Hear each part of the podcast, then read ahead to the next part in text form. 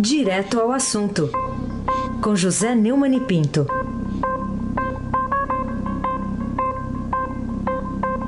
Neumani, bom dia. Bom dia pra você, filho ingrato. Bom dia, Aziabac, o craque. Bom dia, Carolina Ercolim, tintim por tintim. Bom dia. Bom dia, Capitão Afrânio e o seu pedalinho. Bom dia, Bárbara Guerra. Bom dia, Moacir Biasi. Bom dia, Clã Bonfim, Manuel Alice Isadora. Bom dia, melhor ouvinte, ouvinte da Rádio Eldorado 107,3 FM. Aí se abaque o craque. Então vamos lá, começando aí ah, os nossos assuntos de hoje. Pela manchete aqui do Estadão, em conflito, STF começa a julgar hoje prisão após segunda instância. Ô Neumann, em que, que essa luta interna entre os ministros do Supremo reflete essa polarização política que a gente vê por aí hoje? É, hoje a, a, é, o debate de hoje terá influência nas prisões de ao menos quase mil condenados, segundo o Estadão, inclusive pela Lava Jato, com ânimos acirrados, o presidente da Corte Dias Toffoli discute com Barroso. É. Esse debate se estende por quase três décadas, né? Ou seja, ele, de certa forma, antecipa, né, o... mas também reflete né, o clima de polarização radical é, política. Né? E, e, essa polarização não reproduz exatamente os chefões políticos que os indicaram para lá, mas refletem a, a essa polarização reflete a, o, o sistema de escolha. Né? Os juízes são escolhidos por concurso. Os membros do, dos tribunais de segunda instância, apesar de, de serem indicações políticas, né, agora acho que talvez venham a merecer mais atenções dos partidos e políticos, né, eles, eles são escolhidos por indicações de carreira técnicos. Agora, os, os ministros do, da, das altas cortes não têm nenhuma é, tentativa de cumprir o primeiro dos requisitos, que é os o notório saber. Por exemplo, o presidente do Supremo, Dias Toffoli, levou pau em dois concursos para juiz na primeira instância, né? Então é claro que ele não tem notório saber para nada, nem, nem para ser juiz de primeira instância, principalmente é, de ser ministro do Supremo, né? É, o, o bate-boca ontem chegou a um ponto em que o, o ministro Barroso ouviu um pedido de respeito do, do próprio ministro é, Toffoli, o presidente de que eu falei, né? É, vamos ouvir o que o Barroso disse, por favor, capitão Afrânio. Eu acho que a mudança melhorou o país, estimulou a colaboração premiada. Ninguém respeita um país em que os agentes públicos se consideram sócios do país, sócios do Brasil e têm participação indevida em todas as obras públicas, em em, nos empréstimos, nos, nos financiamentos, nas desonerações. Essa cultura que naturalizou as coisas erradas precisa ser enfrentada. É, o, é claro que eu concordo com o Barroso e não com o Toffoli, né? É porque eu tenho dito aqui, vocês, Carolina Heisen, ouvinte da Rádio Eldorado 107.3, têm me ouvido citar que o artigo 5 da Constituição não se refere a levar até ao, ao trânsito em julgado, ou seja, as calendas gregas, a prisão, mas sim a, a, o, o, a considerar culpado o cidadão. Né?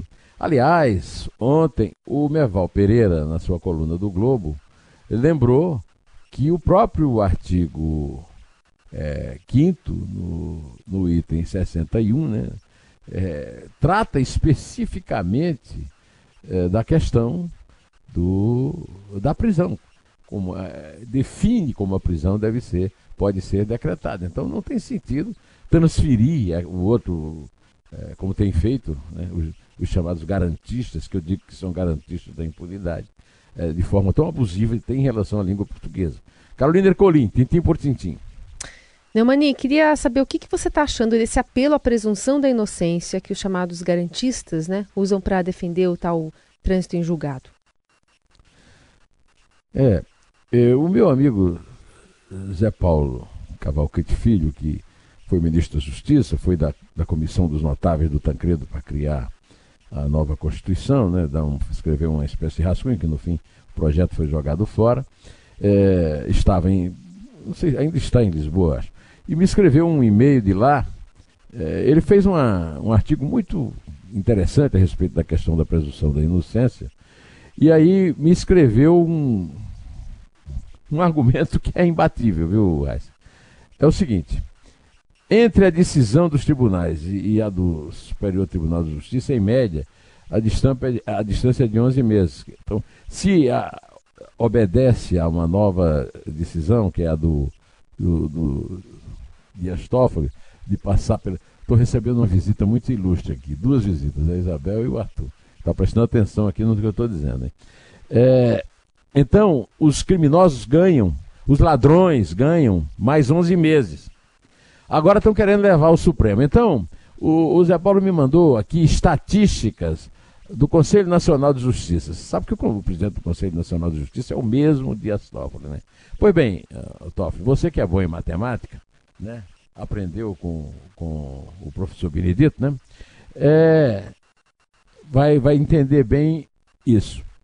O percentual de decisões do Superior Tribunal de Justiça revistas pelo Supremo é de Anota aí, Raíssa, para mim, por favor. Vamos lá. Zero. Zero. Zero. Vírgula. Zero é aquele número redondo, é isso? É, uma, aquele que parece com O. Né? Ah, parece O. Zero. Marquei. É, vírgula. Zero. Zero, vai anotando. 6%. Não, eu não te falei errado. 0,006%. E mais. Uhum. É. Sempre essa correção em erros processuais que poderiam ser revistos em habeas corpus, diz o Zé Paulo no seu e-mail. Para garantir esse 0,006%, falei certo, Raiz? Falou, falou. Milhares de processos vão para prescrição. E chefes de tráfico, pedófilos e assassinos continuarão soltos. O Zé Paulo pergunta: é justo? Então eu respondo: tudo é uma farsa, porque na verdade o Supremo está falando do direito do cidadão. Nenhum inocente, é zero inocente. Zero inocente. Só quem está sendo beneficiado com isso, com o tempo, são bandidos condenados em duas instâncias, agora em três instâncias, seja lá como for. Eu expliquei num vídeo do, do YouTube, que está no ar, essa aí, que não há inocentes entre quem a banda ruidosa do STF quer soltar. E são desprezíveis estatisticamente erros processuais que a queda da jurisprudência pode provocar. Ou seja, discute-se o inócuo e inútil. Aí se abaque o craque. O Neumann, queria que você comentasse com a gente também, ainda está ligado a esse assunto que você está comentando. Como é que você encara o recado público, foi pelo Twitter, dado pelo maior líder do Exército no Brasil hoje e ex-comandante da Força, o general Eduardo Vilas Boas, ele alertou para a perspectiva de caos. É, na véspera do, do início do julgamento, que é hoje, pelo Supremo Tribunal Federal, três ações que contestam a possibilidade de prisão após condenação em segunda instância, o maior líder do Exército Brasileiro vivo, é o ex-comandante do Exército, o general Eduardo Vilas Boas, afirmou pelo Twitter que houve um grande esforço para combater a corrupção e a impunidade e que o país tem de seguir esse caminho sob o risco de correr uma não diz bem causa, uma convulsão social, que é a mesma coisa, né? Ele não citou diretamente o julgamento que o Supremo fará nesta quinta-feira, né? Que é hoje. Ele disse o seguinte: experimentamos um novo período em que as instituições vêm fazendo grande esforço para combater a corrupção e a impunidade, o que nos trouxe, gente brasileira, de volta à autoestima e à confiança. É preciso manter a energia que nos move em direção à paz social, sob pena que o povo brasileiro venha cair outra vez no desalento e na eventual convulsão social, escreveu Vila Boas, segundo a notícia do Estadão, logo depois de ter recebido a visita do presidente Jair Bolsonaro em sua casa. Vamos em frente, Carolina Ercolim, tintim por tintim.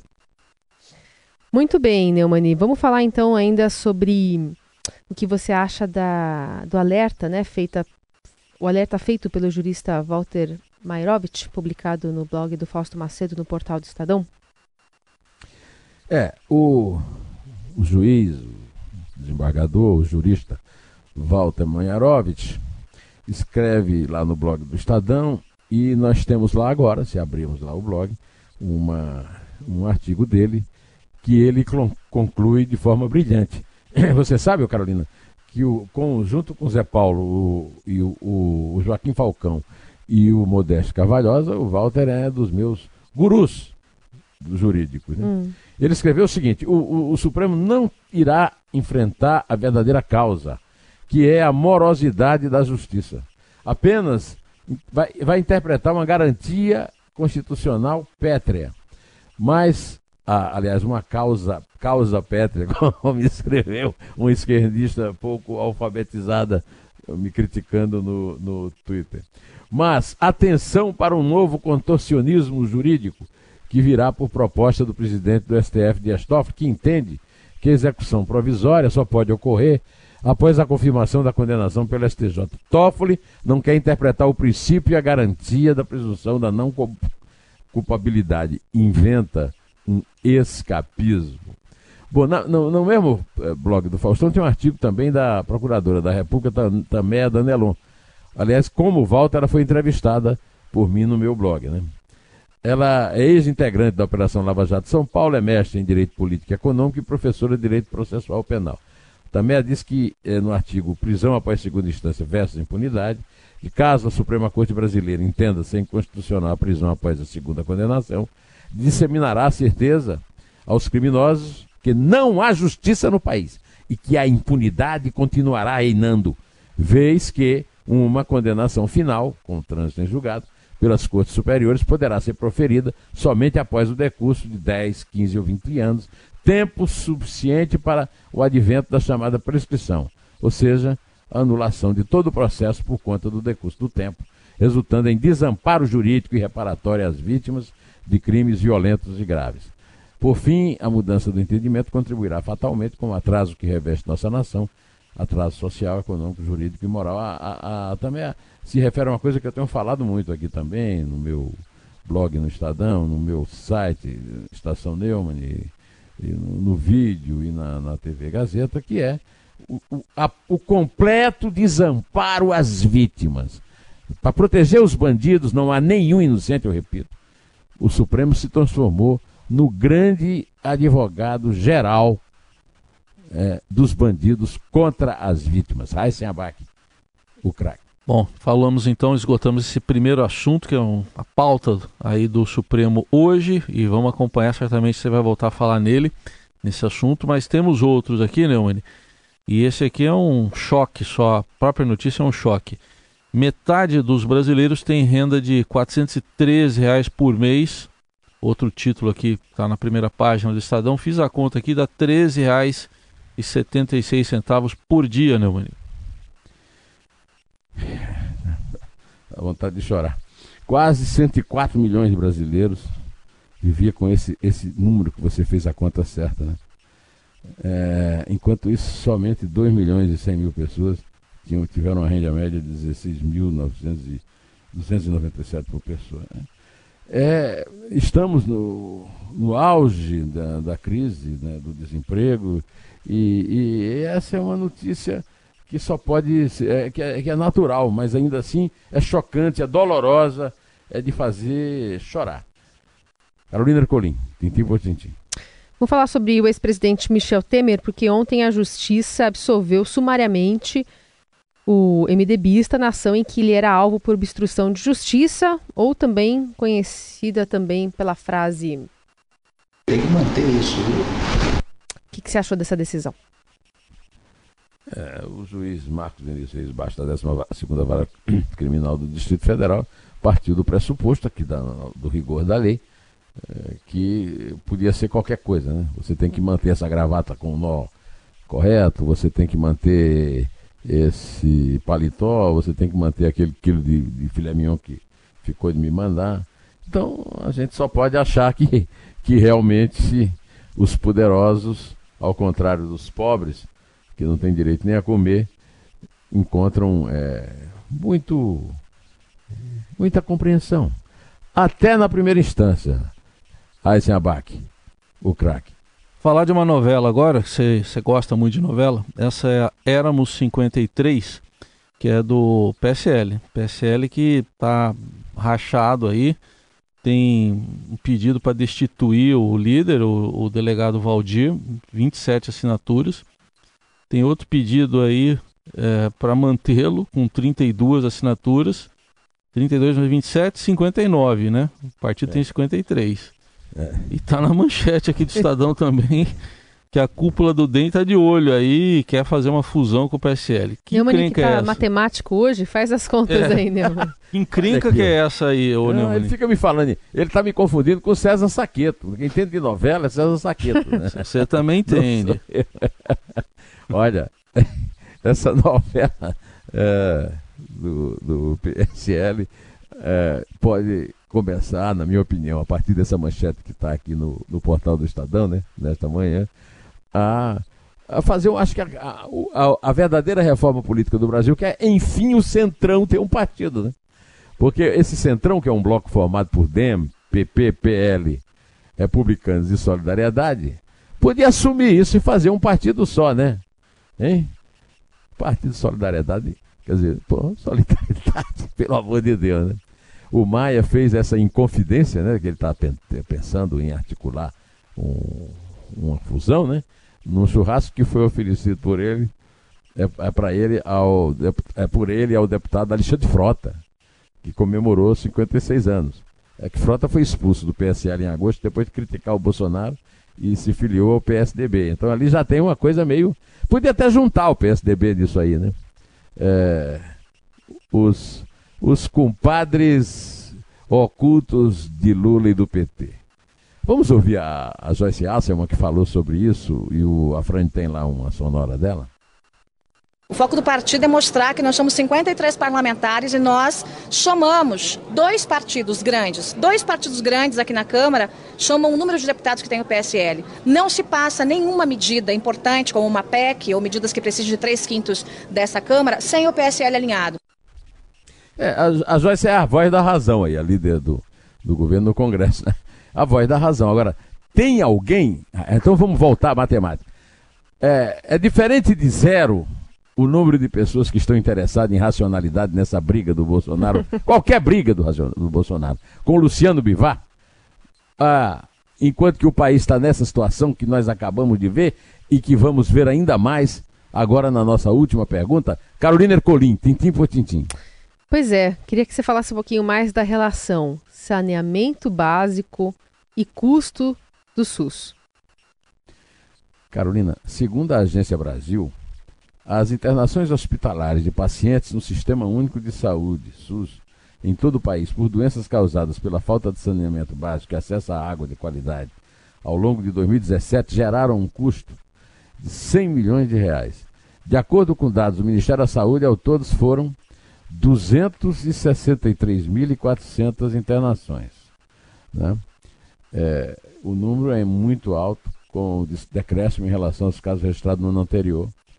É, nesse evento, né, nesse evento, no Encontro Nacional das Águas, os representantes das empresas apontaram que dos 5.570 municípios do país, apenas 1.600 têm pelo menos uma estação de tratamento de esgoto e 100 milhões de brasileiros ainda não têm acesso a tratamento de esgoto. Enquanto isso, daqui a pouco se reúnem os donos do Brasil, isso aí, os sócios do Brasil, está certo o ministro Barroso, para decidir se os amiguinhos dele, a alta elite branca e, e abonada, têm direito a mais tempo para ficar é, adiando, postergando infinitamente a prisão.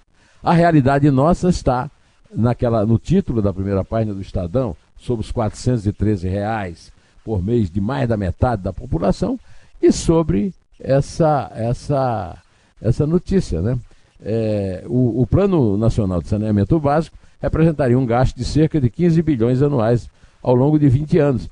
E não se faz, é um dos desafios para os governantes que eles não que eles não resolvem, que eles não enfrentam. Então o jeito que tem é a gente contar e voltar amanhã. É três. Por favor. É dois. É um. Em pé.